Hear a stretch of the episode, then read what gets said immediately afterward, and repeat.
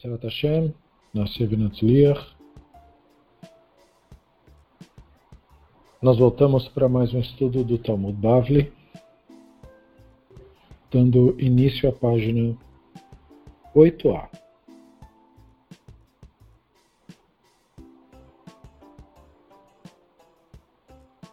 Que começa dizendo o seguinte: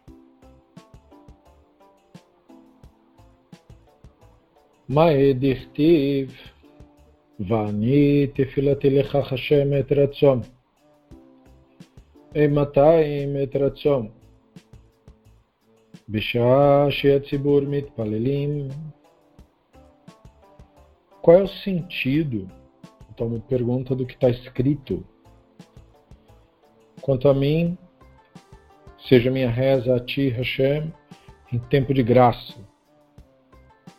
Se a parte que é citada o verso continua: Ó oh Elohim, na abundância da tua misericórdia, responde-me com a verdade da tua salvação. Que é Terrilim 69, 14. Qual é o significado, o sentido desse verso? Porque nesse caso parece que o indivíduo está rezando para que as rezas coincidam com uma espécie de momento que seria adequado então a Guimara pergunta: quando é um momento adequado? Quando é esse momento? E aí a Guimara responde: é o momento em que a congregação está rezando. Isto é, o momento adequado é um momento que leva em conta o coletivo.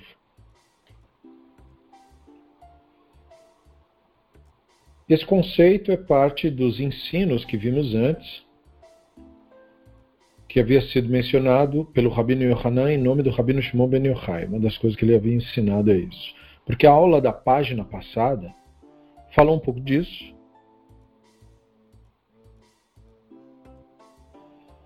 E dizendo para ele que a pessoa ia para uma congregação para poder fazer sua reza com mais pessoas.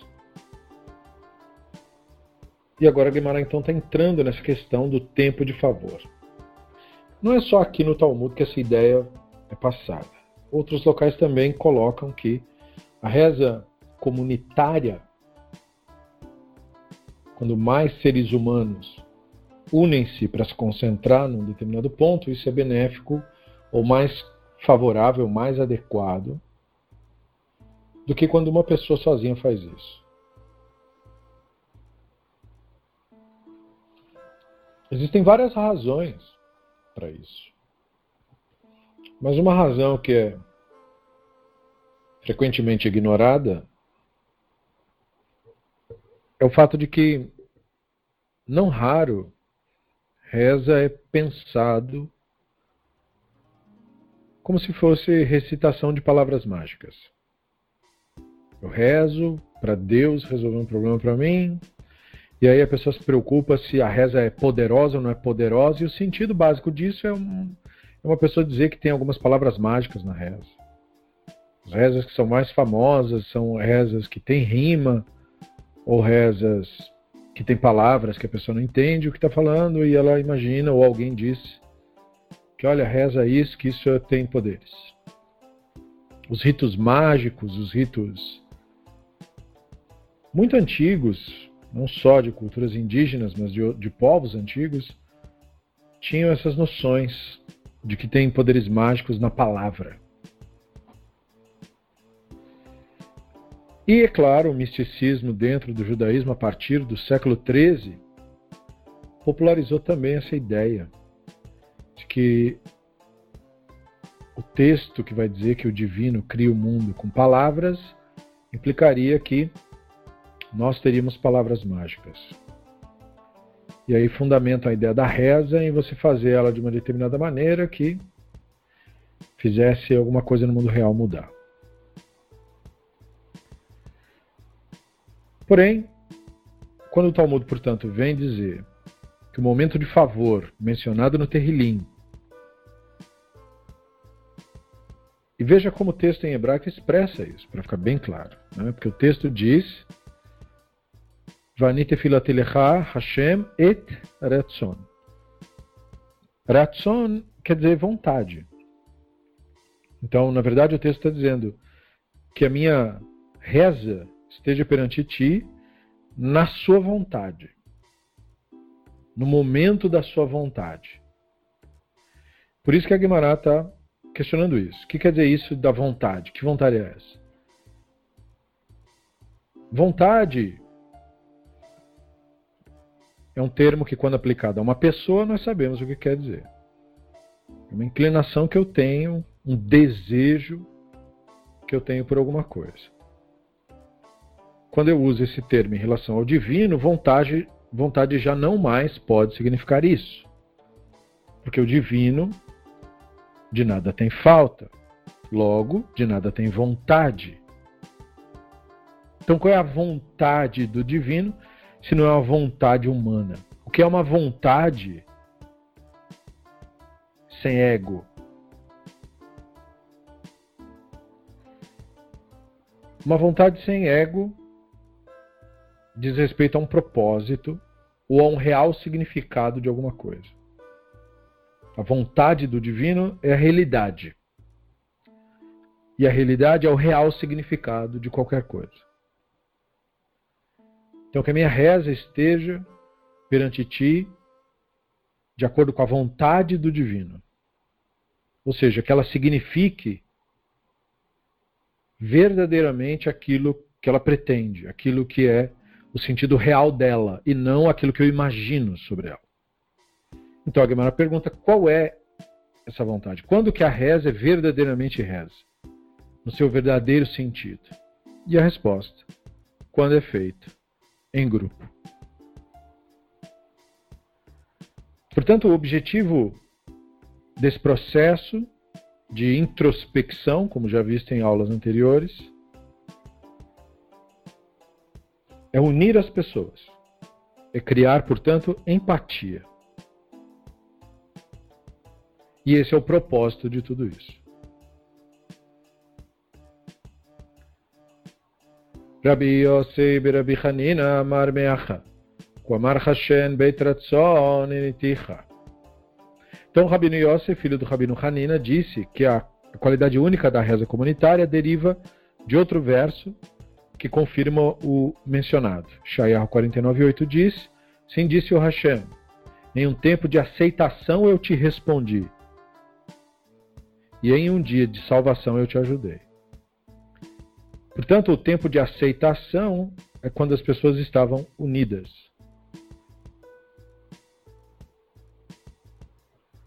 E aí o profeta diz: aí você foi respondido.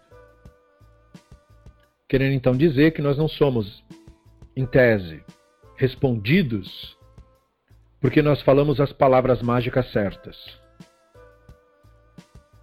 A reza tem que culminar em alguma coisa o ratson dela, o seu real propósito. E o real propósito, portanto, é aquilo que provoca a resposta do divino, é a união das pessoas. Essa é a ideia que se deve buscar com isso. Portanto, a reza que não dá resultado nenhum é aquela que procura satisfazer o ego o Yetzer Hará. Ela é como falar sozinho, literalmente.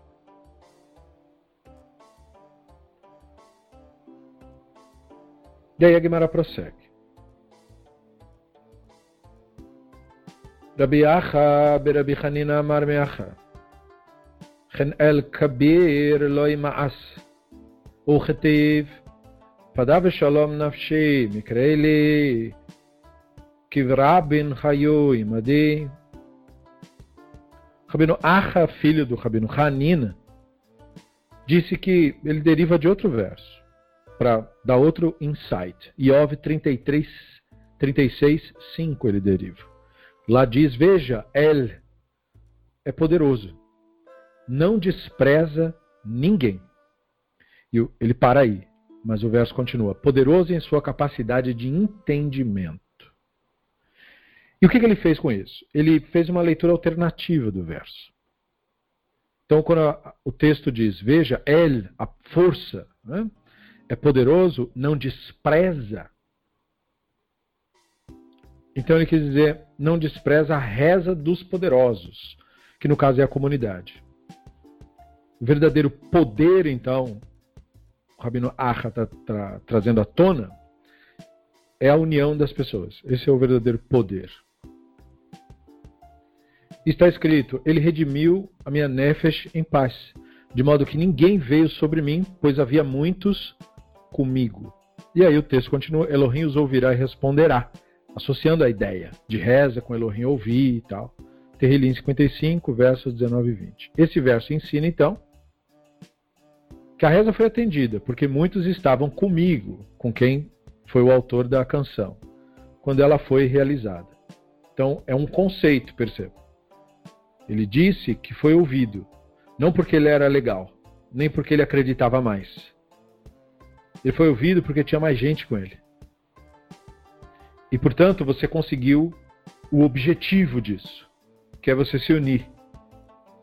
É ser humano se unindo com ser humano para atingir um determinado objetivo. E, portanto, o Talmud valoriza a reza comunitária, mais ou além da reza individual. Daí a necessidade, dentro da tradição judaica clássica, do minyan, isto é, de um mínimo de 10 pessoas. Inclusive, não há congregação a menos que tenha 10 pessoas uma congregação, uma comunidade, são 10 pessoas. Um minyan, portanto. E tem muitas rezas que só pode ser feito, especialmente as que evocam nomes divinos específicos, com 10 pessoas presentes. Então esse é o motivo. Unir 10 pessoas para esse tipo de propósito é o foco de tudo isso. Por isso que só pode fazer na presença delas. Não são palavras mágicas. Se fosse, uma só bastaria.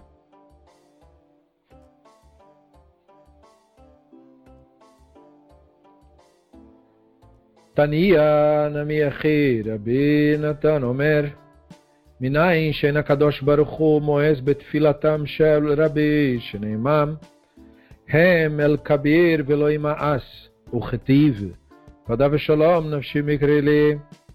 אמר הקדוש ברוך הוא, כל העוסק בתורה בגמילות חסדין ומתפלל עם הציבור, מלא אני עליו כאילו דעני, כי הוא לבניי ומבין אומות העולם.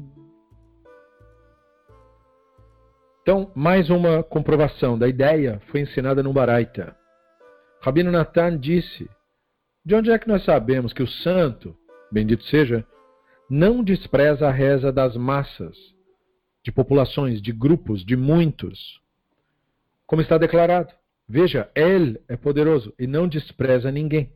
E está escrito: ele redimiu minha nefesh em paz, de modo que ninguém veio sobre mim, pois havia muitos comigo. O Rabino Natan interpreta isso não como Davi falando sobre si, mas como a divindade falando a Israel. O santo bendito seja diz: qualquer um se dedica ao estudo da Torá, que é chamado de paz no verso Todos os seus caminhos são paz, em Mishlei 3,17, e em atos de bondade e rezando com a congregação, atribua a ele o crédito como se ele redimisse a mim e a meus filhos dentre as nações do mundo.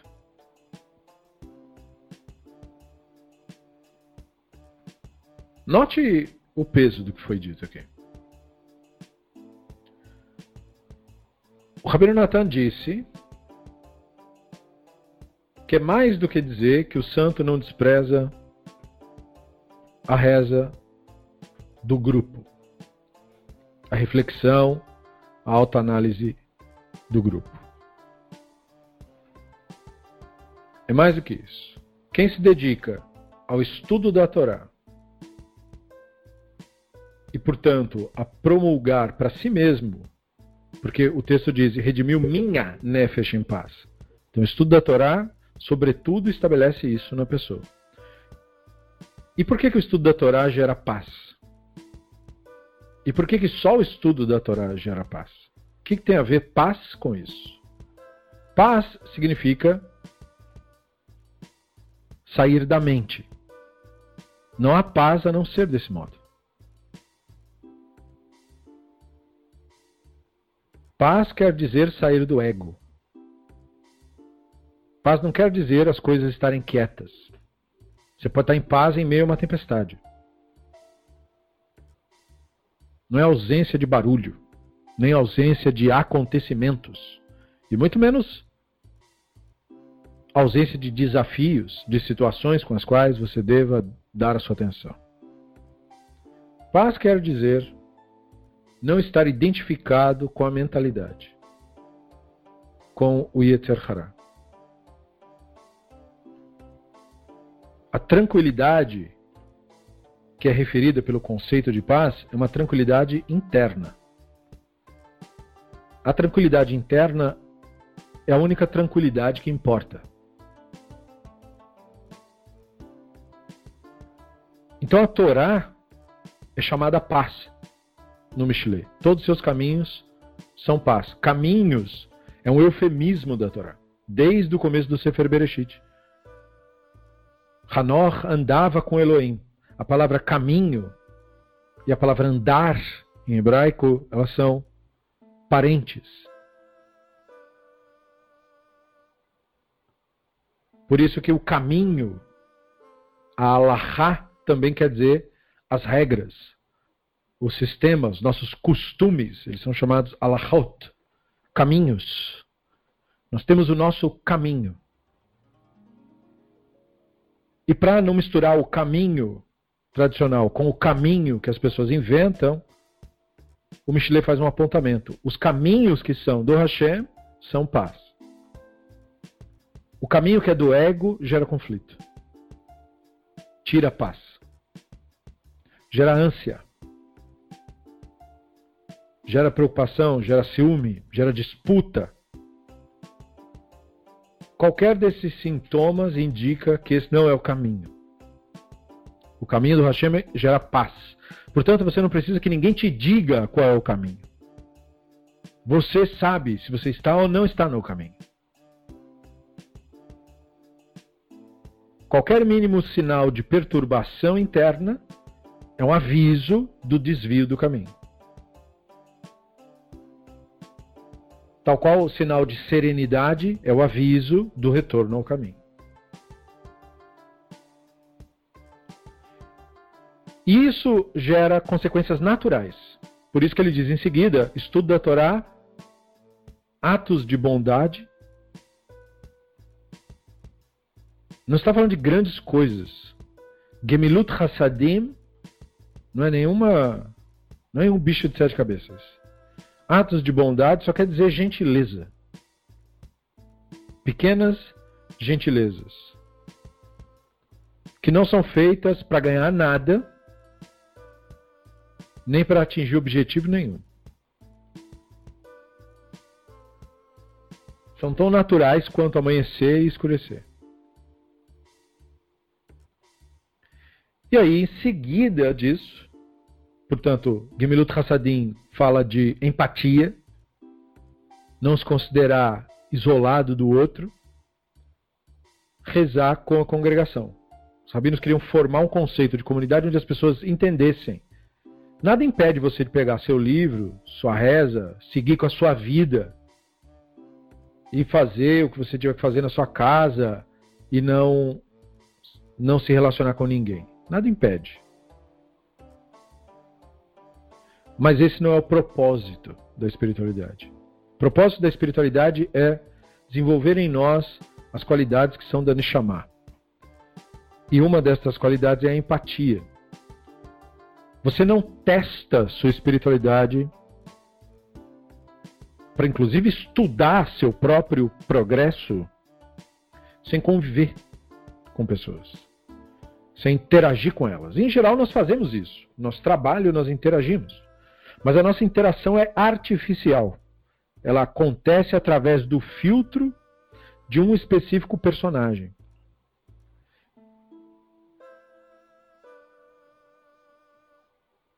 Então, na verdade, o nosso verdadeiro treino ocorre com as pessoas que nós convivemos na nossa casa. Esse é o verdadeiro treino.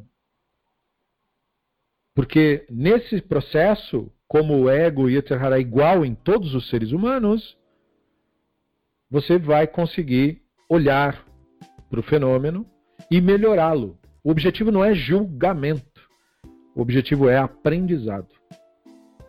Novos truques do Yetzer Hará, novas manifestações da mente que ocorrem esporadicamente, mas acontecem e nos dão a oportunidade de saber mais uma forma que o Yetzer Hará tem de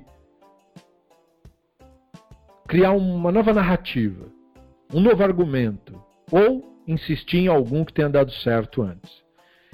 E você analisar a sua capacidade de conseguir observar isso, preferencialmente enquanto está acontecendo, nem sempre isso é possível, mas ainda assim que não seja, não tem problema. Depois disso, perceber o que houve e focar e dar a sua atenção para isso. Isso gera empatia profunda pelo outro ser humano, porque você se vê no outro ser humano. Não há nenhum ser humano inferior a você, não há nada a vencer, ninguém venceu, nem ninguém perdeu. Tudo isso é aprendizado. Por isso esses conceitos são todos associados: o estudo da Torá, a bondade e a empatia. E aí, somente aí, você entende o final tão chocante se a pessoa faz isso, eu atribuo a ele o crédito, como se ele tivesse redimido a mim. Ele está falando como se o Elohim estivesse dizendo: Você me redimiu e os meus filhos das nações do mundo. E a pergunta é: que se faz? Como é que uma pessoa vai redimir o divino?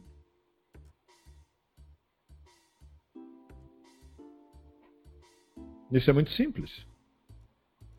Você redime de fato o divino em você mesmo. Porque se você se redimir, o divino que se manifesta em você é redimido, por assim dizer. Esse é o eufemismo. Portanto, o que você faz para o outro, você está, na verdade, fazendo para você. Por isso, você me redime e a meus filhos. Quem são os filhos do Elohim? Quem são os filhos do Hashem? Eu sei que o impulso é responder de maneira superficial. Qual é a resposta superficial? Israel. Essa é a resposta superficial. Por que, que essa é a resposta superficial? Porque, em geral, essa expressão é usada para significar como se fosse a etnia Israel. Os israelitas, os israelenses atuais. Mas não aqui não dentro do estudo da espiritualidade. Dentro do estudo da espiritualidade, Israel é um conceito do divino.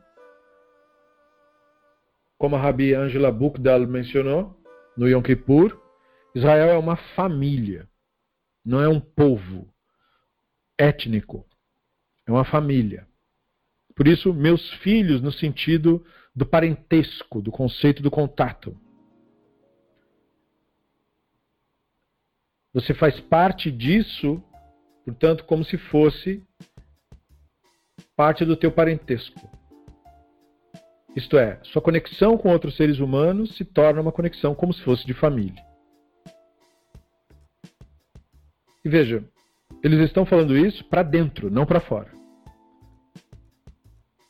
Eles não estão conectando esses conceitos com os idólatras. É proibido, inclusive, rezar com os idólatras. Porque os idólatras é exatamente o oposto disso que nós estamos falando. Não é uma congregação, no sentido de as pessoas estão unidas por todos. É cada um buscando puxar para si. Todos se reúnem, é verdade, mas são individuais. Quero os poderes mágicos para mim, para resolver meus problemas. Torço aí para você resolver os seus, que os poderes mágicos te ajudem mesmo. Mas se não ajudar, fazer o quê? Né? A nossa reza é toda comunal, por isso nunca é Deus me ouça, é sempre nos ouça. Nunca é me dê, é sempre nos conceda. Nunca é me ouça, é sempre nos ouça. Não tem nenhum eu envolvido. Onde está excesso de eu, tem o Yetzer Hará. Nunca é me salve, é sempre nos salve. O único que pode falar eu é o Hashem. Porque só o Hashem é eu mesmo. Por isso que nós temos essa expressão forte da língua hebraica, Anohi, que aparece nos dez pronunciamentos. Anohi Hashem Elohei Hasher Hotzeti Hameeret Mitzrayim. Eu sou o Hashem, o teu Elohim que te tirou da terra do Egito. Aquela expressão, Anohi, só Hashem fala isso. Por isso que em hebraico, quando você diz quem é, você diz Ani.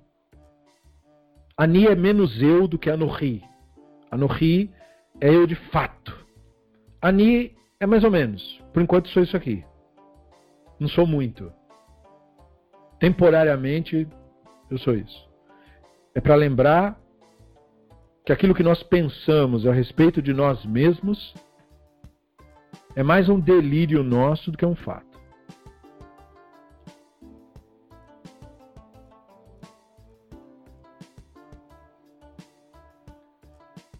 Amar Lakesh. כל מי שיש לו בית הכנסת בעירו ואינו נכנס שם להתפלל, נקרא שכם רע, שנאמר, כה אמר השם אל כל שוכני הרעים, הנוגעים בנחלת אשר הנחלתי את עמי את ישראל, ולא עוד אלה שגורם גלות לו לבניו, שנאמר, הנני נוטשן מעל אדמתן ואת בית יהודה Etosh mitoham. Então, continuando a exaltar esse conceito, Uresh Lakish, um dos rabinos do período, nos disse: aquele que tem uma sinagoga perto da sua cidade, uma comunidade. Sinagoga é uma expressão que nós usamos. Beit Knesset, casa de reuniões, seria o termo se fosse traduzido literalmente. Tem uma comunidade na sua cidade, mas ele não vai rezar lá. Ele é chamado de o mau vizinho. Como está declarado. Aí ele cita Irmiarro 12, 14. Assim disse o Hashem: Quanto a todos os meus vizinhos maus, que toquem na minha herança, que fiz herdar o meu povo Israel ele só cita até aí, o verso continua: Eis que os arrancarei de sua terra, e os arrancarei da casa de Judá no meio deles. Então, aquele que apenas toca, mas não entra no lugar de reza, que é a herança do Hashem, é considerado um mau vizinho. E além disso, ele é punido por levar a si mesmo e a seus filhos ao exílio, como está declarado: Eis que eu os arrancarei de sua terra, arrancarei da casa de Judá no meio deles. Então agora ele está mostrando o Reish Lakish o outro lado da moeda. Todas as coisas são cíclicas. Do mesmo modo que o objetivo, Aratson, é promover que as pessoas percebam a importância do outro e, portanto, saiam um pouco do egoísmo, parem de pensar que espiritualidade é para resolver meus problemas Espiritualidade não é para resolver nenhum problema. Espiritualidade é para te revelar que problemas não existem. Isso é um delírio mental. Não é algo que exista de fato. Mas nós precisamos estudar isso e desenvolver a consciência disso.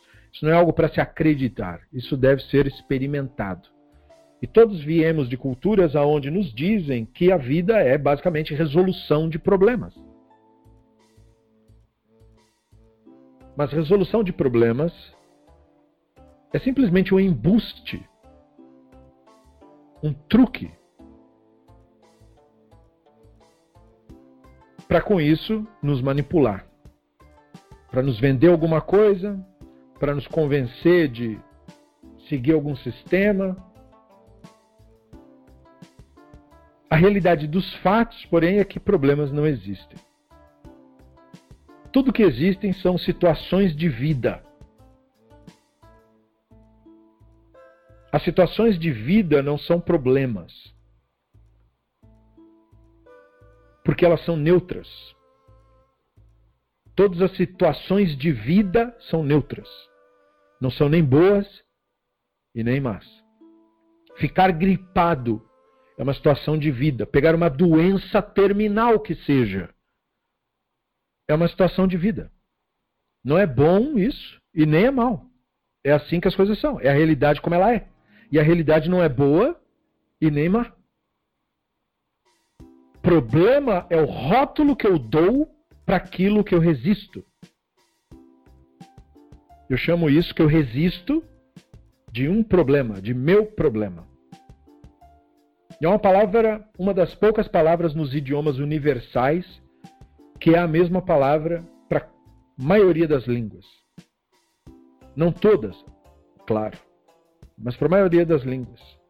Porque é um conceito muito propagado de que a vida tem muitos problemas, nós temos que resolver os problemas da vida.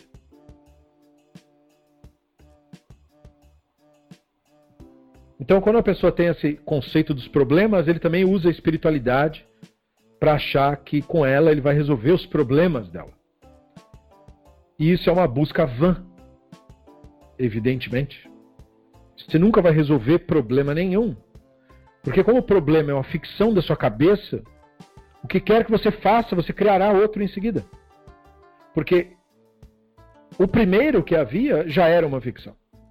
Então, mesmo que você resolva ou que a situação se desfaça, se aquilo que você resistia se resolve, não tem problema, porque outro vai surgir. E aí você vai ter um novo problema para resolver. A pessoa passa a vida toda tentando resolver os problemas. A pessoa, inclusive, acha que resolveu algum problema quando na maior parte das vezes não é verdade. Só a circunstância que mudou. E aquilo que ela resistia perdeu sentido.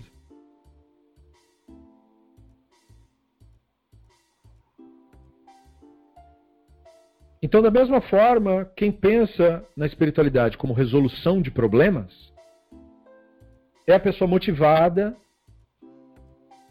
a pensar que não precisa de ninguém que não precisa interagir com nenhum outro ser humano, que não precisa fazer parte de uma comunidade. Então, por isso, o Reish Lakish diz: aquele que faz isso, ele tem um local para ir, mas ele não, ele não precisa de ninguém. Então, ele é um mau vizinho. E aí ele usa um texto profético para nos mostrar isso. O texto é um profeta chamando a atenção, onde o Hashem está dizendo que ele tem maus vizinhos. Então veja, é um eufemismo para nós. Novamente, o Talmud está sempre olhando para dentro. Não está falando dos outros, dos idólatras. Está falando de nós. Aquele que toca, mas não entra no lugar de reza, é aquele que tem o acesso para poder fazer isso e não faz. Ele é mau vizinho. Ele é um vizinho, ele é um conviva e é isso que a Escritura quer dizer com mal. Mal, portanto, quer dizer egóico. Da mente do Yetzer Hará. Isso é mal. Por isso, Yetzer Hará. Inclinação má. O que é o mal da inclinação? A mente. A mentalidade.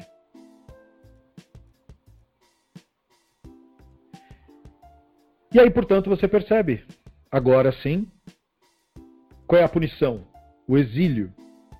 Isto é, o extrair-se, o deportar-se, o afastar-se. O Hashem diz: Eu os arrancarei de sua terra. Arrancarei a casa de Rudá do meio deles. Perceba o jeito que o profeta se expressou? Ele não disse: Eu arrancarei eles do meio da casa de Rudá. Seria o mais lógico de dizer. O profeta diz: Eu arrancarei a casa de Rudá do meio deles. Da mesma forma que Israel é um conceito, a casa de Judá é um conceito. Nós vimos na aula anterior que Rudi quer dizer aquele que agradece. Portanto, essa percepção de uma união comunitária para fazer com que as pessoas exercitem a sua espiritualidade, a sua empatia, que só é exercida na convivência, ela então representa a casa de Rudá, a casa dos que agradecem. E a pessoa, portanto, que não participa disso, se recusa a fazer isso. Como se ela tivesse um valor. E aí, portanto, isso é um exílio. Essa é a causa essencial do exílio. O exílio coletivo só existe porque há o exílio individual.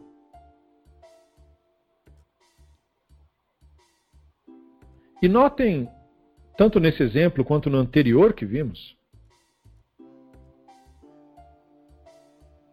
que o Rabinatan fez a mesma coisa. O Rabinatan pegou um texto onde o Davi estava falando alguma coisa e ele diz: Não, não é o Davi falando nada, é o divino. Mesma coisa aqui. O profeta está falando alguma coisa, ele diz: Não é o profeta que está falando nada, é o Hashem. Isso é uma dica importantíssima do Talmud, para mostrar como os rabinos interpretavam os textos. Para que você realmente entenda a Bíblia hebraica, você precisa se lembrar, toda vez que você lê, que você deve retirar o ego da leitura, a mente da cena. Você deve entender que o texto é um apontamento, é uma placa. E essa placa está com uma coordenada, apontando para alguma coisa, que você só verá através da sua Neshama, através da sua consciência. Você não verá necessariamente com a sua mente. Isto é, com o que você lembra. Existe algo em você que entende aquilo para o que a placa está apontando. Esse algo só tem acesso. A mente não tem acesso. A mente fica brincando, mascando as palavras. Mas aquilo em nós que entende tem o acesso direto. Mas para isso, ter o acesso, você precisa do que foi falado no começo do DAF. Você precisa desse silêncio interno. Esse silêncio interno, esse silenciar a mente, só quer dizer prestar atenção. Não é nada mágico, não é nenhuma técnica, não é nada que você precise sequer treinar. É só dar atenção. É como se você agora estivesse me ouvindo, mas não pensando no que eu estou dizendo. Mas me ouvindo como quem ouve um som qualquer. Permitir que esse som ecoe através de você como se você fosse transparente. O processo de entendimento das palavras não precisa da sua atenção, porque ele ocorre automaticamente, dado que eu e você falamos do mesmo idioma. E se você tiver um pouquinho do conhecimento do hebraico, acostumado com a linguagem do Talmud, logo, logo aquele outro som também será plenamente compreendido, cada vez mais conforme faz o exercício. Portanto, a sua atenção para isso não é nem necessária. O que é necessário é que você permita que o som te atravesse. E aí onde você está, também tem sons. E não dê atenção particular a nenhum som. Permita que tudo te atravesse. É só isso que é permitir que a Neshama acesse a informação. Veja, não requer esforço de nenhum tipo de nenhuma natureza. Não requer estar sentado de nenhuma forma. Não requer estar com o olho aberto, nem fechado e nem fazendo nada.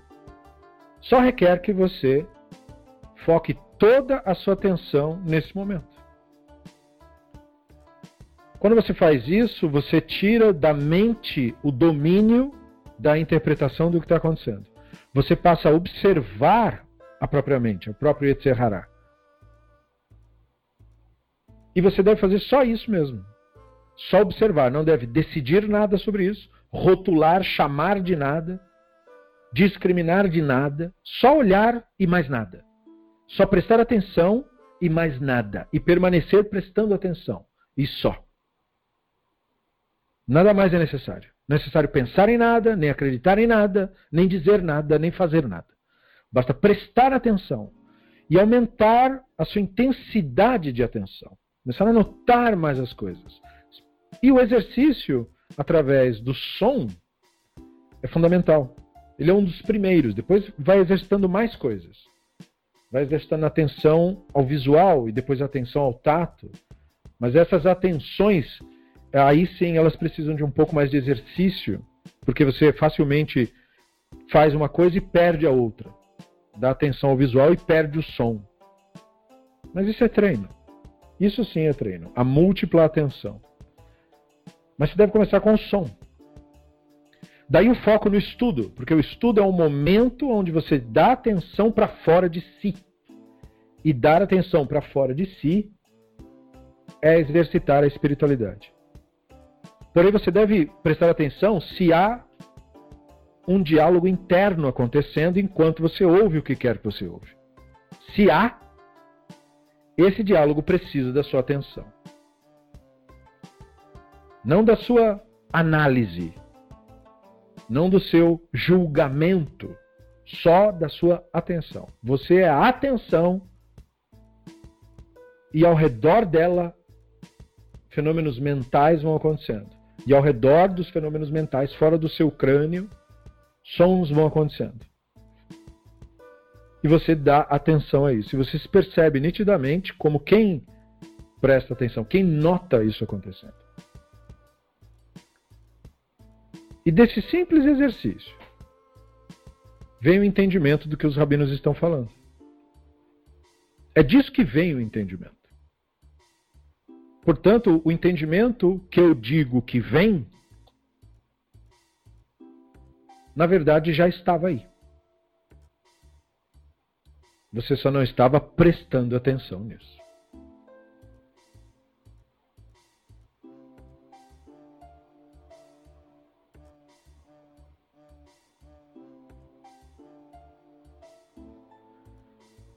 Amar Hrisda.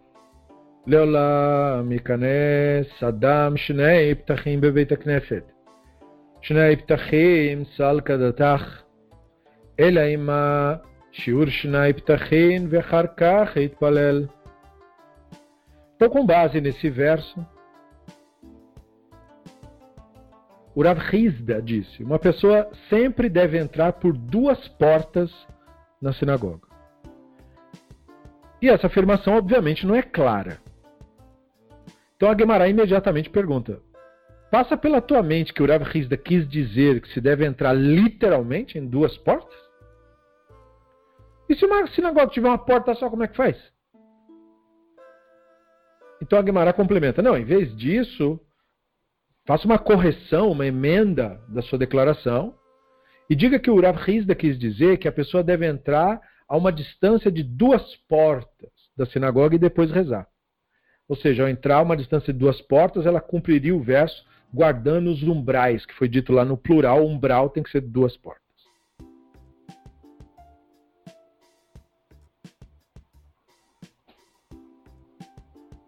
É muito interessante isso que o Talmud está chamando a nossa atenção.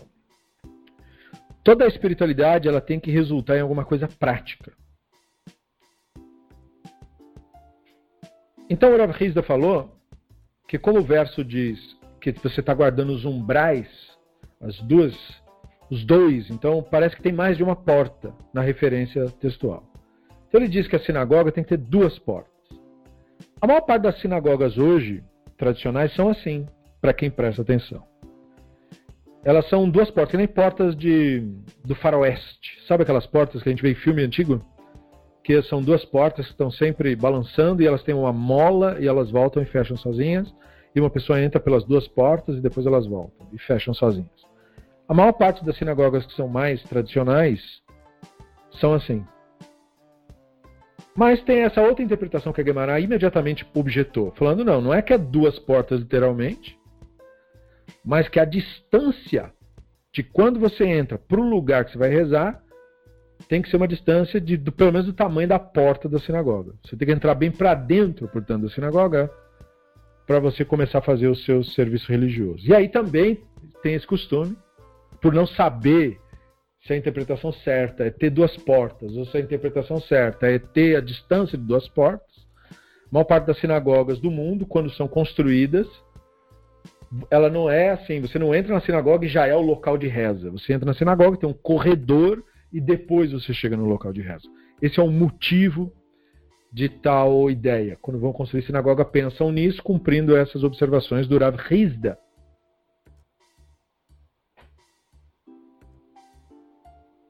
Mas o que, que o Rav Hizda quer com isso? O que é que importa quantas portas a sinagoga tem ou que distância você está da porta? A grande questão aqui é a distração. Maimonides fala isso no Sefer Ahavá, El Hotefilá, Alahá 8, parágrafo 2, de que o momento de reza é um momento de introspecção. É um momento em que você se esvazia da mentalidade. Momento de estudo também, Mas o momento da tefilá é mais intensamente isso. Portanto, não deve haver distração. E aí os rabinos, com a visão do mundo antigo, cogitaram e vão discutir sobre o que é que distrai e o que é que não distrai. E eles são muito sérios quanto a isso, na questão da distração. Tanto que eles têm uma lenda e nós estávamos falando de Terrilim, eles citam muito Terrilim.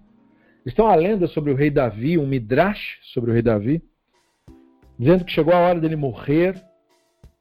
O Hashem decretou, mas aí o mensageiro da morte não conseguia chegar perto do Davi, porque o Davi não parava de estudar a Torá.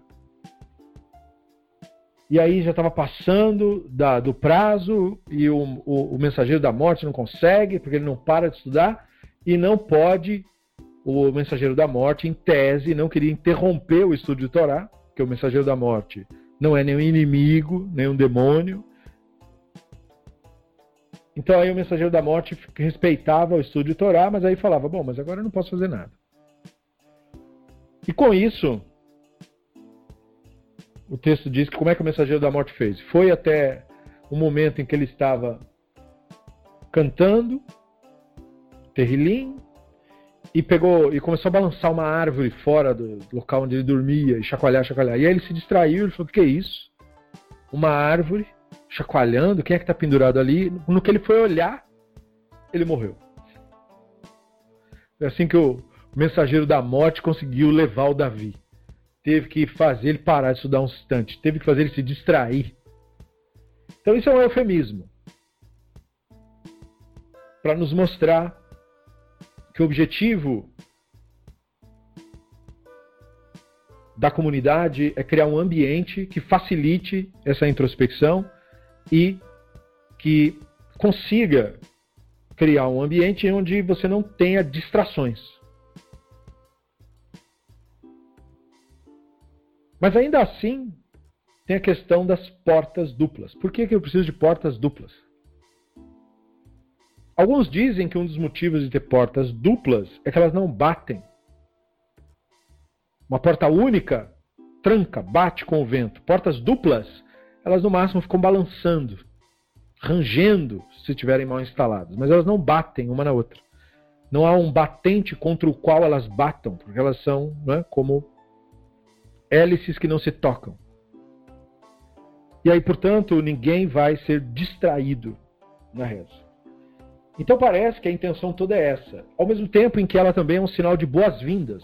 Portas duplas sempre são facilmente abertas. A pessoa chega, empurra, abre as duas. É como se ela estivesse sendo recebida com duas portas, com duas mãos. Ela é bem-vinda. Transmite esse conceito de você ser bem-vindo. Além de que duas portas, portanto a ideia de dois, passa a ideia comunitária. Não é uma porta, que é a porta da tua casa, mas duas portas, a porta comunitária. Então são várias ideias que são aludidas ao conceito. Mas a principal é a questão da distração. Se deve entrar por duas portas, se deve ficar a duas portas de distância de onde você entrou antes de você começar a rezar, no sentido de que você deve resguardar a si mesmo de distrações quando você estiver estudando, quando você estiver rezando, quando você estiver envolvido com qualquer mandamento, incluindo os demais mandamentos. Mandamento de você ter o cuidado com as suas coisas, seu trabalho. Deve-se evitar distrações. Ou seja, sua atenção deve estar no momento presente, onde você está. Isso é um bom ensino, uma boa disciplina. E é claro, existem mesclas de atenção, porque os rabinos consideram, se você está dando atenção para um mandamento e aí você muda de atenção para outro, você não mudou, você não quebrou a atenção ainda. Você está na mesma atenção. Como, por exemplo, eles dizem, quem está estudando Torá é dispensável da reza. Eles dizem. Por quê? Porque a reza, né, o estudo, se feito da maneira correta, é como uma reza. Porque o foco todo é esvaziar a sua mente, tirar você do ego de uma maneira sistemática, de uma maneira ritual. Todo dia num cenário ideal, isso teria que ser feito.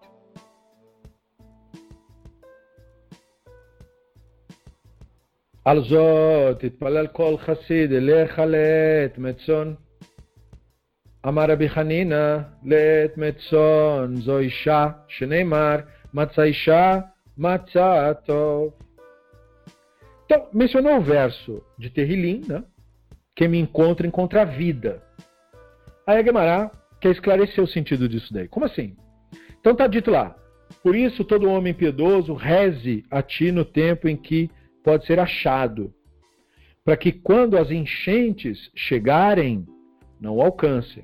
Então, com relação à frase tempo pode ser achado, o Rabino Hanina falou, então, tempo de achar se refere ao tempo em que a pessoa encontra uma esposa.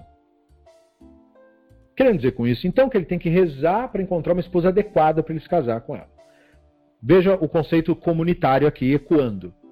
Não é só eu com a comunidade, é eu com alguém. Ficar sozinho não é bom. Né? Os rabinos trazem esse conceito, esse conceito já é da Bíblia hebraica. Solidão não é para ser humano. Ser humano tem que ficar com alguém. Ser humano não pode ficar sozinho. Isso não é saudável. E só a comunidade não funciona. Você tem que ter sua família sua esposa, seu marido, enfim, sua família, né? sem cantos vivos aí. Mas não pode ficar nessa de, ah, eu vivo sozinho, eu tô bem e tal. Não. Tem que ter mais que isso. Então tá dando os passos, né? Porque isso é da própria constituição humana. Então deve encontrar uma esposa, deve rezar para encontrar uma mulher adequada. Como se diz, quem encontra uma esposa acha bondade e obtém o favor do Hashem. Porque nós estamos falando agora de obter o favor do Hashem na reza. Então os rabinos dizem, então, você obtém o favor do Hashem quando você encontra uma boa esposa. Por quê? Porque para os rabinos encontrar uma boa esposa era tipo um milagre.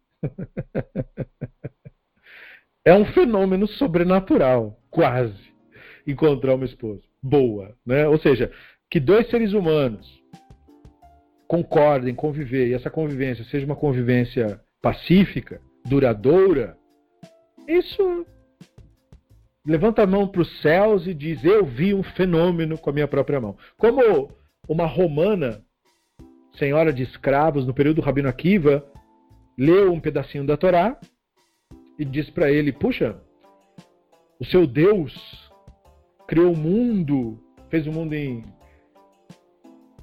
seis dias, mas aí o texto diz que ele descansou no sétimo dia.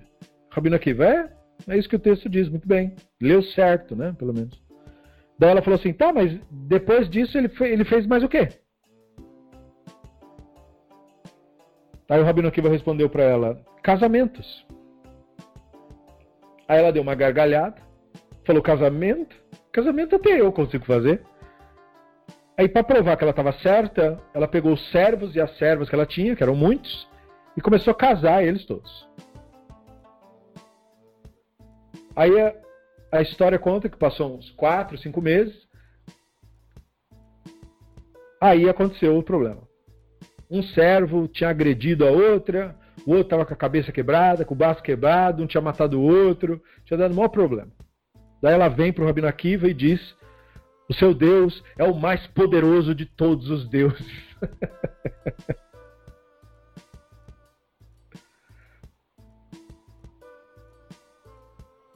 Ou seja, ele conseguiu resolver. O seu Deus consegue fazer uma coisa que Deus nenhum consegue fazer.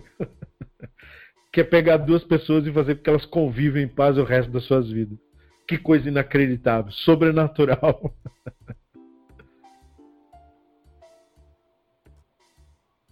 qual o segredo da convivência?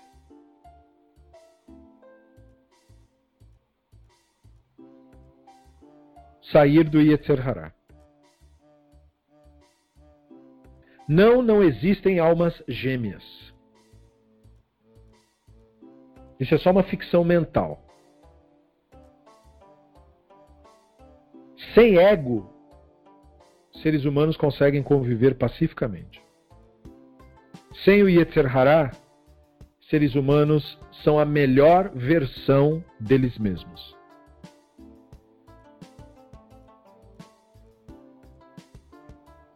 Então é por isso que os rabinos diziam que quem encontra uma esposa encontra o favor do Hashem. Não é o favor da esposa, é o favor do divino. E eles dizem isso de uma maneira muito peculiar. É quem encontra uma esposa que encontra o favor do Hashem. Não é quem necessariamente encontra um marido, porque aí não é bem o favor do Hashem. o favor do Hashem é a mulher. Porque, em geral, mesmo no mundo antigo, a mulher, até por sua condição social, nutria menos ego que os homens. Os homens do mundo antigo eram os guerreiros, eram quem decidia a legislação, eram quem fazia comércio, embora não exclusivamente,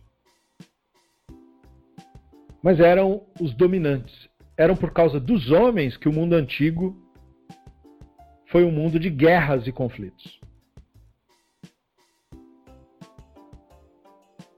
A participação da mulher existiu, mas é mínima, irrelevante comparativamente falando. As guerras do mundo foram provocadas por homens, portanto, foi provocado por aquele que era mais egóico, que é o homem. Por isso que é quem encontra uma mulher é que encontra a bondade, porque a bondade está na ausência do ego. E a opressão contra a mulher e o que ela precisou fazer para sobreviver a tal opressão forçou muitas mulheres a focar no momento presente e a sair da narrativa do ego e do Yetzer Hará. Isso fez com que ela se tornasse o epíteto da espiritualidade. A elas não era concedido nem a educação, nem o acesso à cultura, nada. E não obstante, os rabinos vão dizer em outros momentos no Talmud que o Hashem não escuta as rezas a não ser por causa da mulher. Que o Hashem não atende a não ser por causa da mulher. E aí ele vai dizer, quando a pessoa diz, achei uma bondade, quero que o Hashem me faça uma bondade, isso quer dizer uma esposa. Isso não quer dizer outra coisa. Então eles construíam a ideia de que isso que a mulher representa, a ausência do ego, é isso que faz com que o divino nos ouça. E nada mais além disso. Por isso você tem que ver no assunto, perceba, né? Porque nós estamos falando de um cara ir lá para a sinagoga rezar. Então, os rabinos do Talmud já estão lembrando. Então, quando você vier aqui, lembre-se disso. Você só é ouvido por causa da sua mulher. Você não é ouvido por você. Quem encontra uma mulher encontra um favor do Hashem. E aí vem as discussões sobre isso. Bemarva kinasei na shitita amrale echi מצא או מוצא, מצא דכתיב, מצא אישה, מצא טוב, היפה מרצון מה. מוציא דכתיב ומוציא הנאמר ממוות את האישה. Aí vem a brincadeira do Talmud. Em Eretz Israel, o costume era que quando um homem se casava com uma mulher, eles perguntavam para ele: e aí, Matzah ou motze? Em outras palavras, ele perguntavam para o noivo se a passagem apropriada para a esposa que ele encontrou é a passagem que diz matzah ou a passagem que diz motze. Matzah é a passagem que diz: quem encontra uma esposa encontra bondade, obteve o favor do Hashem. A palavra motze é do outro verso de Kohelet, que diz: Eu acho, animotze, né, a mulher mais amarga do que a morte.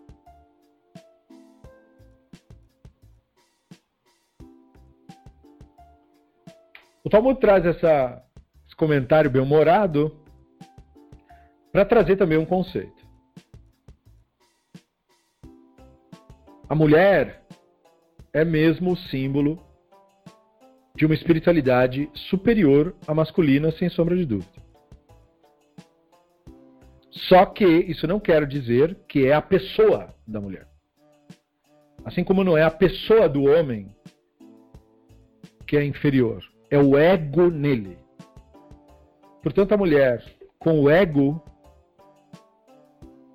é tão daninha quanto o homem. Não há nenhuma diferença nisso.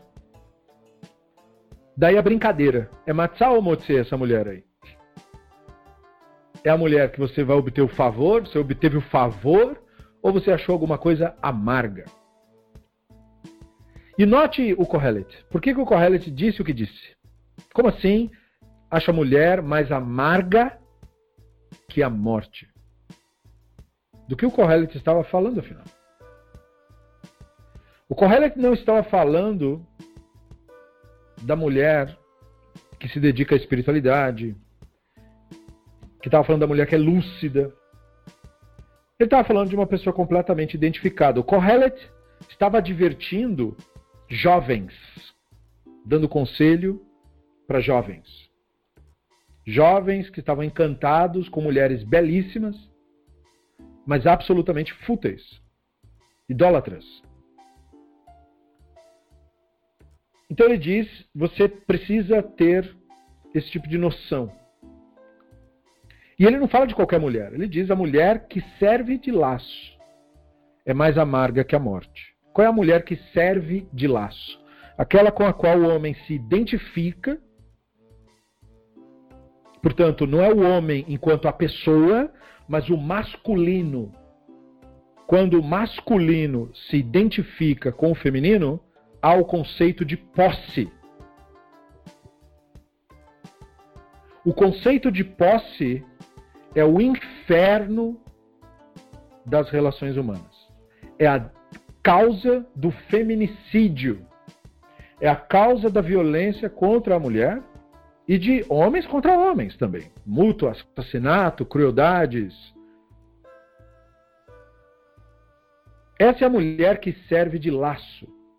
Não é a mulher enquanto a pessoa da mulher, mas a noção do feminino associada ao ego, que é o conceito da posse. Por isso, laço. Laço. Prende e segura. É meu.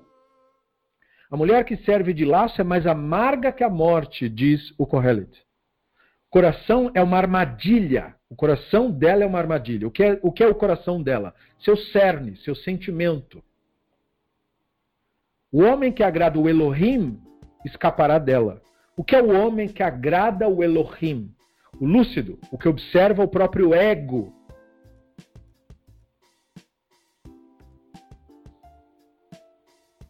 De uma mulher assim, você não resiste, você escapa. Escapa quer dizer o laço não te amarra. Por quê? Porque você saiu do ego. Saindo do ego não há o apelo da posse. Não havendo apelo da posse, ninguém é pego. Mas ele diz: o pecador, o roté, o que erra o caminho, será apanhado por ela.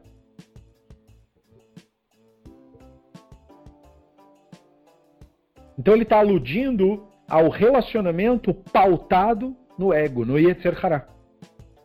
Na posse, no desejo de possuir o outro. E, portanto, também no feminino, convidando a isso. Porque essa é a causa do sofrimento. O desejo de posse é a ruína das relações. E a pessoa sai de uma relação para outra, de uma relação para outra, imaginando que ela tem que encontrar uma alma gêmea que lhe possua ou que ela seja dona e as pessoas vivem a ilusão de que são donos uns dos outros. Confundem o conceito de compromisso, que é um conceito absolutamente importante e fundamental, com o conceito de posse. O conceito de compromisso é importante e fundamental porque ele parte da própria Neshama.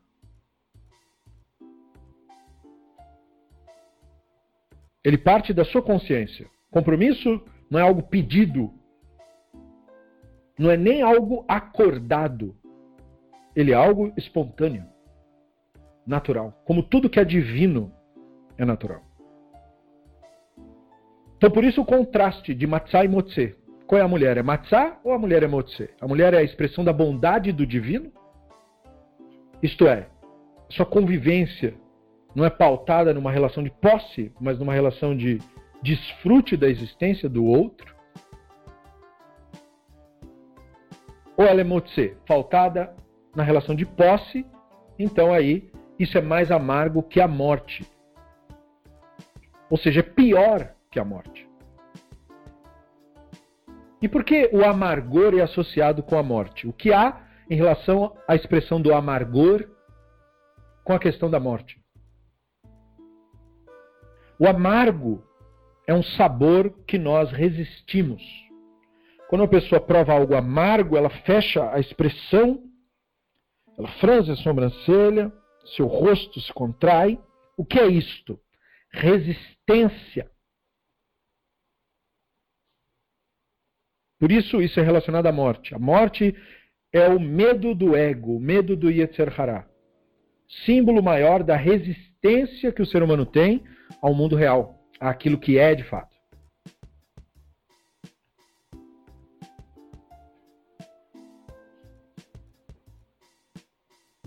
Então, uma relação pautada no ego é o ápice da resistência a resistência em admitir o outro e apreciar o outro e conviver com o outro como o outro é.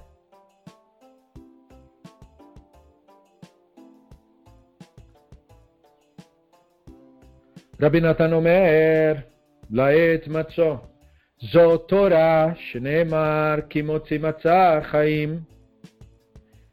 Outras associações foram feitas com o mesmo conceito. Rabino Natan diz: o tempo de encontrar. O que, que isso quer dizer? Refere-se ao tempo de encontrar a Torá. Como é afirmado no verso que se fala da Torá. Aquele que me encontra, encontra a vida. Rav Nachman Baritzak Amar Laet Motzi Zomita Shneimar Lamave Totzaot. O Rav Nachman Baritzak disse: o tempo de encontrar se refere à morte. Como se você tivesse que rezar para quando a morte vier, você deixar o mundo em paz. Como está dito, El, a força para nós é El de libertação, é a força da libertação. E o Hashem, nosso Senhor, livra, e a expressão usada para livra é Totsaot, da morte. Então a declaração do Rav Baritzak é baseada na semelhança etimológica do termo Totsaot, livra, e Matzah, encontra. Percebam então como os conceitos são correlacionados. Estamos falando da relação entre dois seres humanos. Rabino Narra associou isso com a Torá. Porque Torá não é Torá, a menos que você viva os resultados da Torá na convivência com aqueles que são mais próximos de você. É ali que está a Torá. A Torá não está aqui comigo falando com vocês. A Torá estará aí com você no seu dia a dia, convivendo e vivendo sua vida. É lá que está a Torá. Por isso, aquele que me encontra, diz a Torá, no olhar do Rabino Natan, é que encontra a vida. Quem me encontra quando? Onde está a vida? A vida está no momento presente. É lá que está a vida. A vida está aqui emprestando do momento presente a sua realidade. É ali que está a Torá. A Torá não está nas palavras ditas nem no texto escrito. A Torá está na vida, no momento presente. É lá que está a convivência também. Agora veja o Rabino Nachman, indo mais fundo ainda. Então, tempo de encontrar é encontrar uma esposa, tempo de encontrar é encontrar a Torá, tempo de encontrar é a morte. Por que a morte é associada a isso? Nós vivemos numa cultura ocidental onde as pessoas não gostam nem de ouvir a palavra morte. Elas não gostam do, do que o conceito significa, fogem.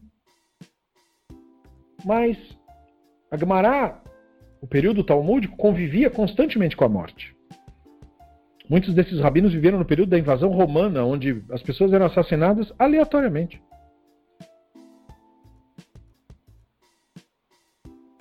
Portanto, nós precisamos olhar para a morte como ela é, de fato. Tempo de encontrar se refere também à morte. A convivência, a Torá, são preparos para a morte. E, de certo sentido, são a morte. Em que sentido a Torá é a morte, tanto quanto é a vida? Porque a Torá é a morte para o Yetzer Hará, enquanto é a vida para chamar. Por isso que a árvore do conhecimento do bem e do mal, que traz a morte, está no mesmo lugar da árvore da vida, que provê a vida.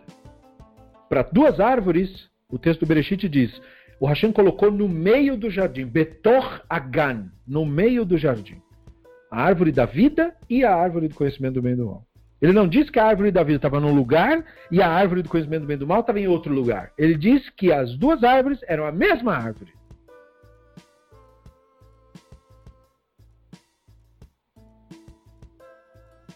Que árvore é essa? Sua vida interior. Qual é a árvore do conhecimento do bem e do mal? O Yetzer Hará. O ego. Não coma do seu fruto não determine as coisas através do conceito do bem e do mal. Porque conceito de bem e do mal só vai te levar à morte. Determine as coisas através daquilo que existe de fato. Bem e mal não existem de fato. O que existe de fato é o que é certo e o que é errado. O que é justo e o que é injusto o que é honesto e o que é desonesto. Determine as suas ações assim. O que é o correto fazer, faça. O que é incorreto fazer, reconheça e não faça. Mas entenda, não há bem e não há mal. Se você usa a expressão, use de maneira relativa. Lembre-se sempre que não é nunca uma verdade absoluta. Nada é absolutamente bom, nada é absolutamente mal. As coisas podem ser claramente certas e claramente erradas. Podem ser claramente corretas e claramente incorretas. Absolutamente certas ou absolutamente erradas. Mas elas nunca serão bem e mal.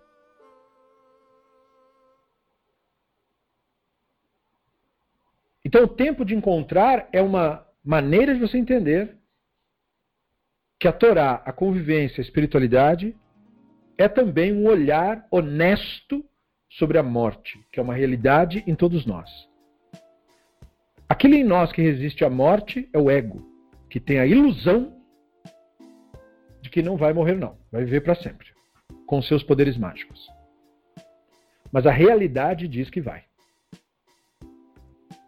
E por que não há nenhum problema em o ego morrer? Porque o ego é uma ilusão toda a sua história, memórias, tudo isso não passam disso mesmo. Histórias. Seu nome, sua razão social, sua profissão, seu papel social, são só histórias. Nada disso reflete a sua verdadeira essência, que veio para esse mundo e se manifesta nesse mundo como uma vibração, como um ciclo que começou e tem que cessar. Isso não é um problema, como falamos no começo da aula. Isto é simplesmente uma circunstância da realidade. Não é boa e nem má. É assim que o universo se manifesta em tudo. Olhe à sua volta.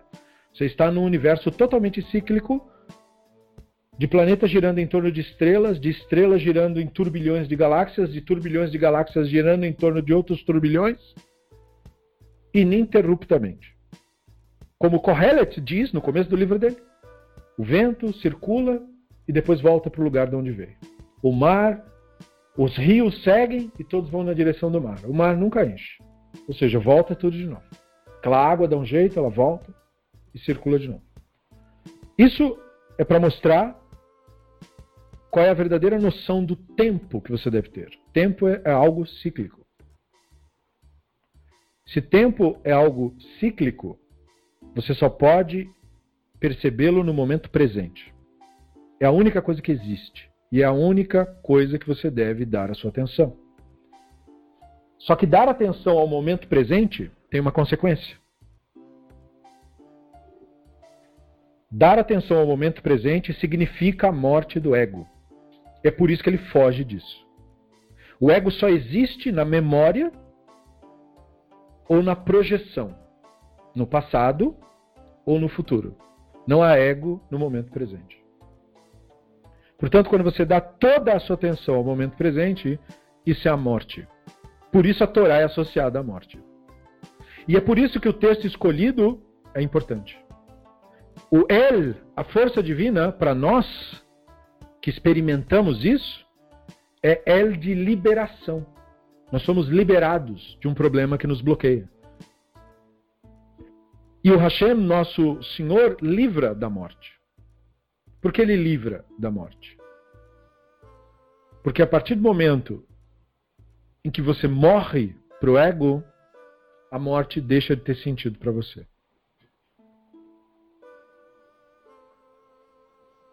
Não há mais morte para quem entendeu a vida.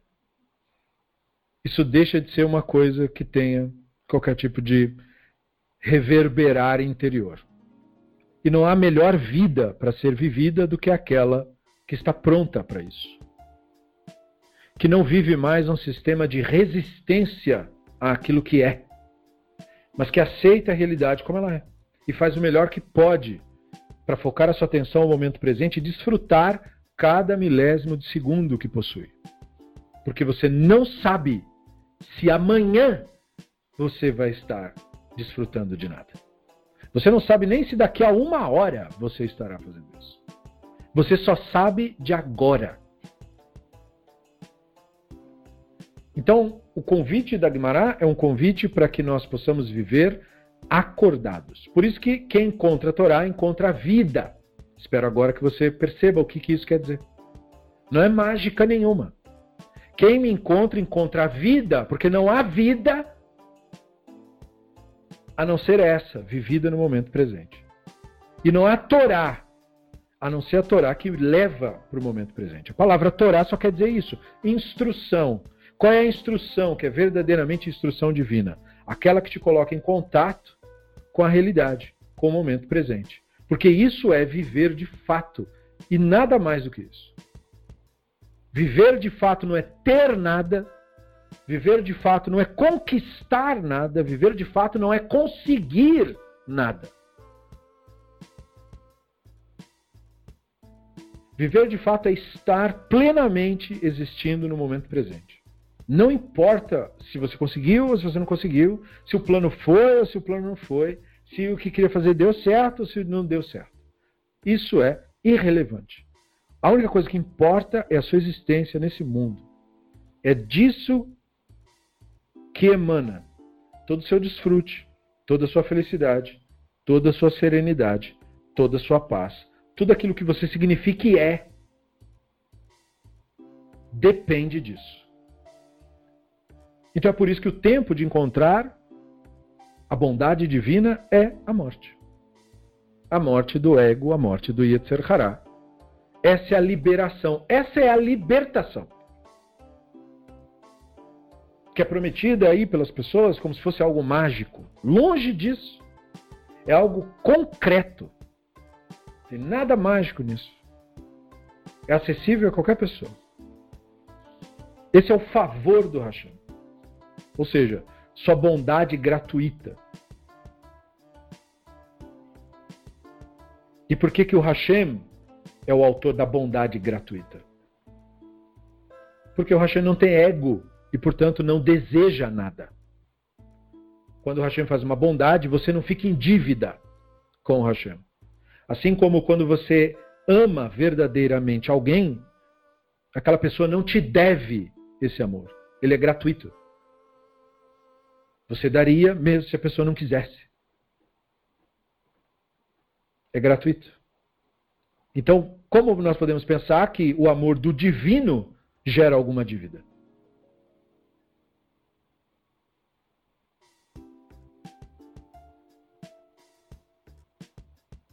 תניא נמי אחי, תשמעות שלושה מן המיתה נבראו בעולם שנאמר למוות תוצאות.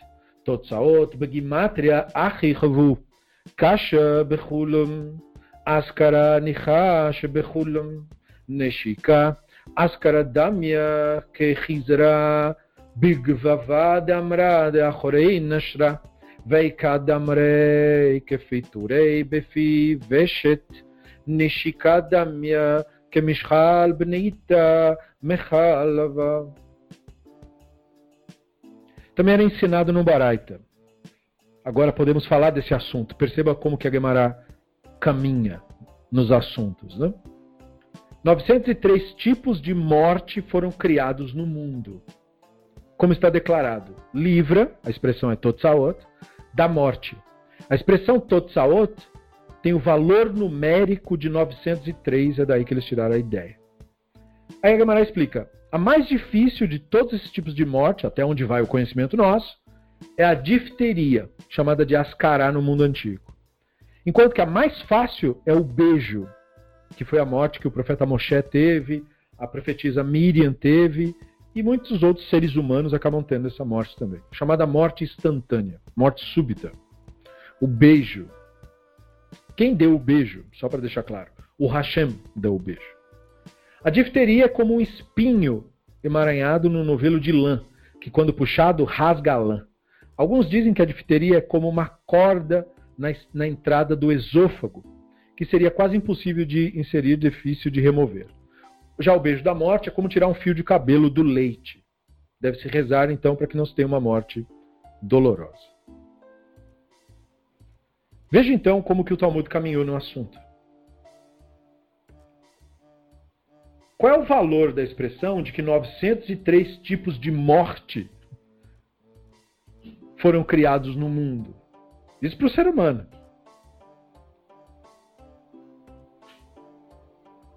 O valor disso está na expressão criado. Ou seja, a morte é atribuída ao divino não a uma força do mal que nos mata, essa força malvada que tira a vida. Morte não é o contrário da vida. Morte é o contrário do nascimento. Tudo que nasce, morre. Vida não tem relação com isso. A própria morte é causada por algo vivo. E os rabinos não sabiam disso com plena consciência. Mas nós sabemos. Porque eles mencionaram que a pior da morte é a difteria. O que causa difteria? Uma bactéria. Ela é chamada de Corinebacterium diphtheriae. Tem muitos sintomas, era uma causa frequente de mortandade infantil no mundo antigo. E eles tentavam entender. Geralmente ela aparece como uma inflamação na garganta, por isso que eles disseram que a difteria é como um espinho emaranhado no novelo de lã. E a doença pode afetar, evoluir, evoluir, envolve dor, inflamação, febre, dificuldade para respirar, tosse, cansaço, gera catarro, manchas na pele, dificuldade para engolir, dor de cabeça, náusea e vai avançando. Se essa bactéria não for morta, ela pode levar a óbito. E crianças eram as principais vítimas da difteria. E como que hoje a difteria é tratada? Através de vacina. contra a qual a estupidez humana tem se levantado em muitos lugares. E isso que o Talmud está comentando, que é como novelo de lã puxado, tem a ver com o próprio termo da doença como nós chamamos hoje. Difteria é uma expressão em grego. Eles chamavam de ascará. Mas difteria quer dizer par de fita, como uma fita. Porque era o que os médicos de 1800 viam dentro da boca da pessoa, como se fossem fitas, as inflamações que ficavam ali. E já teve epidemia disso, mundial, de difteria, em 1920. Causou 15 mil mortes, causava 15 mil mortes por ano só nos Estados Unidos naquela época. E a maioria morria de insuficiência respiratória. Daí o Talmud dizer que é como uma corda na entrada do esôfago.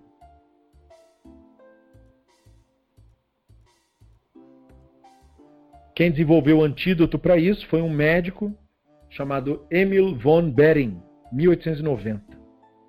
Ganhou o prêmio Nobel por causa disso. Sadik. O Talmud traz isso à tona por quê? Porque os nossos conflitos com o mundo real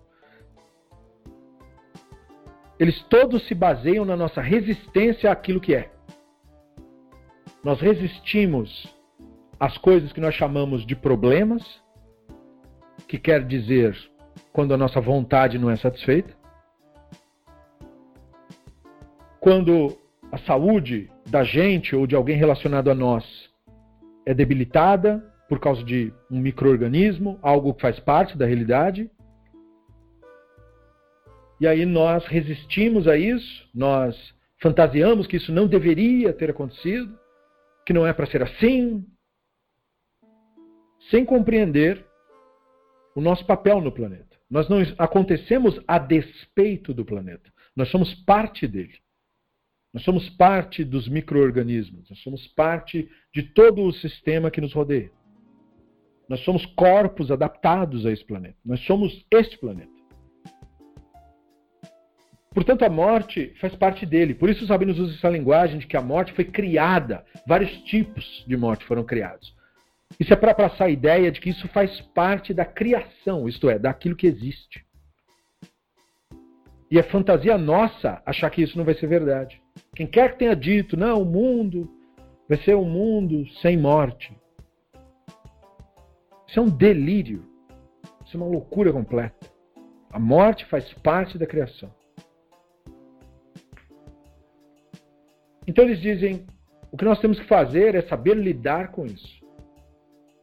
Ninguém teve mais dramas e tragédias do que as pessoas que viveram no mundo antigo. Tinham às vezes dez filhos e perdiam oito, nove, às vezes todos, para doenças como essa. Nós vimos em outras aulas do Talmud rabinos perderam dez filhos, literalmente.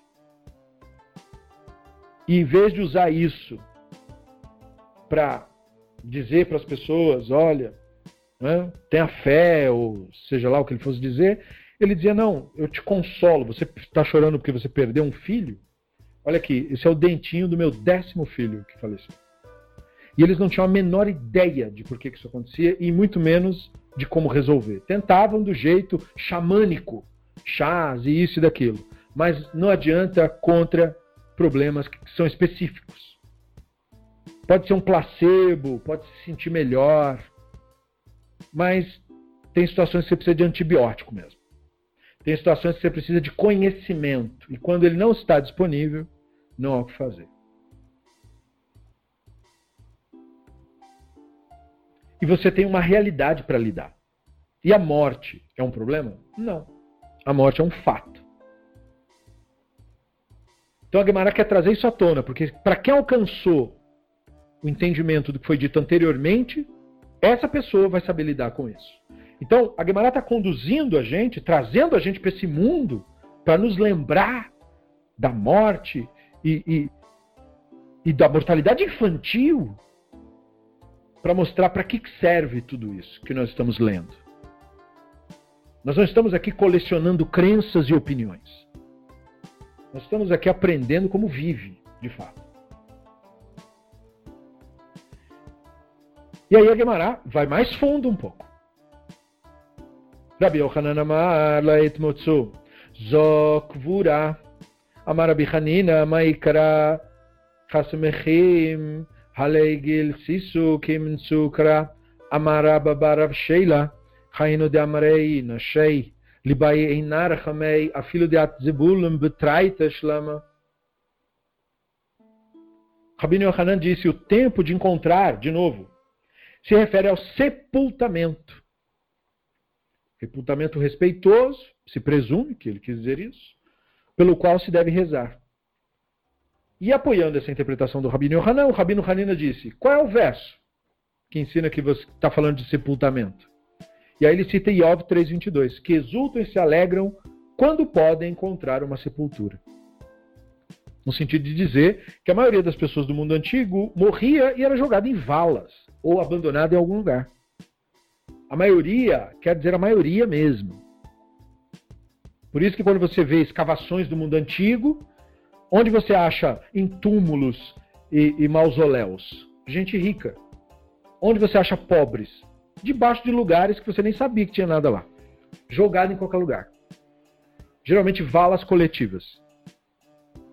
Boa parte da maioria das pessoas justas e boas que viveram nas gerações anteriores foram jogadas em qualquer lugar. Não estão nos túmulos pomposos para onde nós vamos quando nós vamos visitar lugares importantes. Muitas vezes você está andando em cima de uma pessoa absolutamente justa e sagrada que foi simplesmente jogada no, no meio de um campo.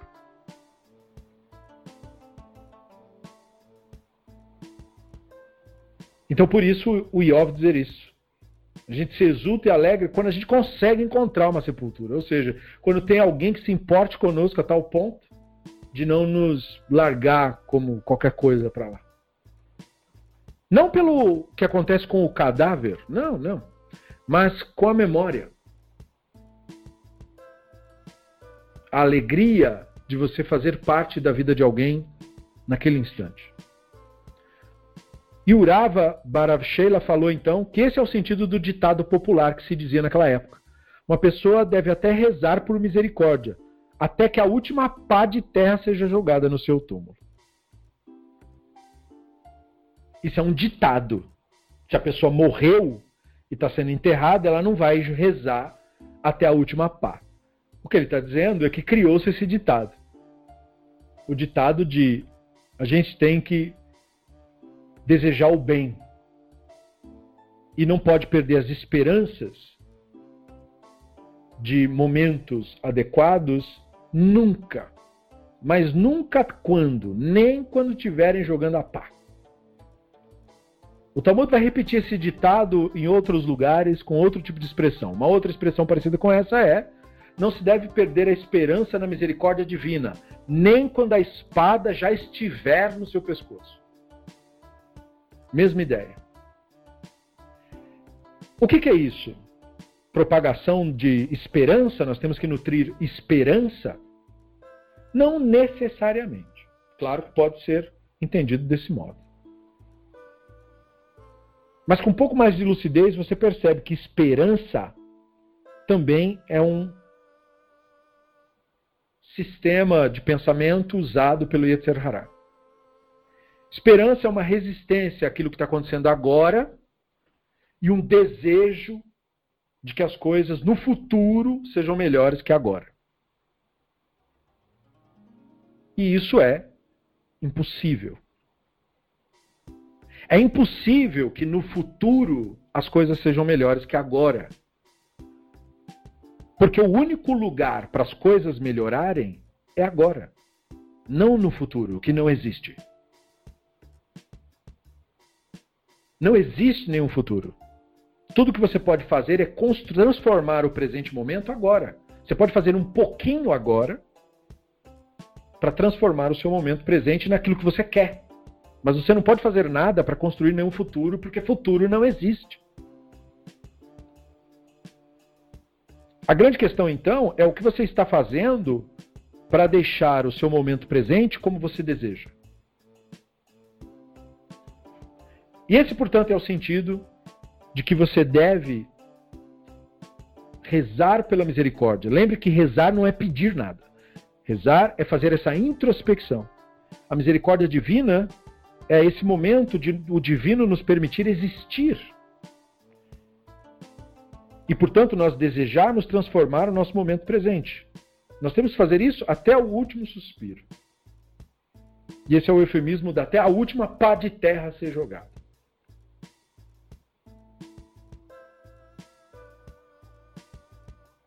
Isso é aceitar a realidade como ela é.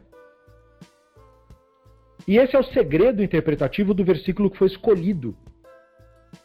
Porque a chave, a chave hermenêutica do versículo que foi escolhido está nas duas expressões: exultam e alegram. Porque essas duas expressões são manifestos da Neshama. A consciência em nós é a origem da exultação, do júbilo, da alegria. Não há alegria no ego, não há alegria no Yetzer Hara. É através da exultação e da alegria é que nós encontramos, por assim dizer, o sepultamento respeitoso. Isto é, que nós tornamos a nossa existência marcante para que outros seres humanos também usufruam e tenham sentido isso de alguma forma. E a nossa alegria, portanto, não é o que vão fazer com o nosso cadáver, Como perguntaram para o filósofo grego Diógenes, grande sábio, discípulo de Sócrates, e talvez o verdadeiro discípulo de Sócrates, não Platão. Perguntaram para ele: O que, que você quer que nós façamos com seu cadáver quando você morrer, mestre? Ele disse: Pode jogar para os bichos, deixa eles se refestelarem. Daí o discípulo disse: Mas, mestre, é o teu corpo. Daí o Diógenes falou: Então, me dê um cajado junto para eu poder enxotar os bichos. Daí o discípulo disse: Mas, mestre, você vai estar tá morto. Ele falou: Então, por que, que eu me importaria?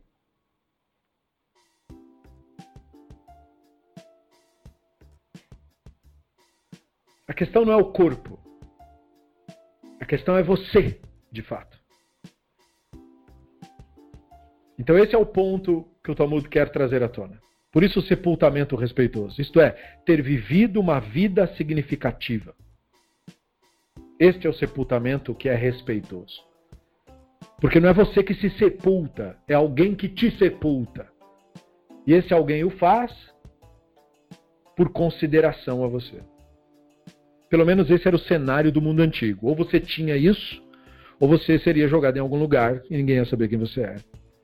Isso quer dizer apenas que você não causou aquele impacto que você poderia ter causado nas vidas.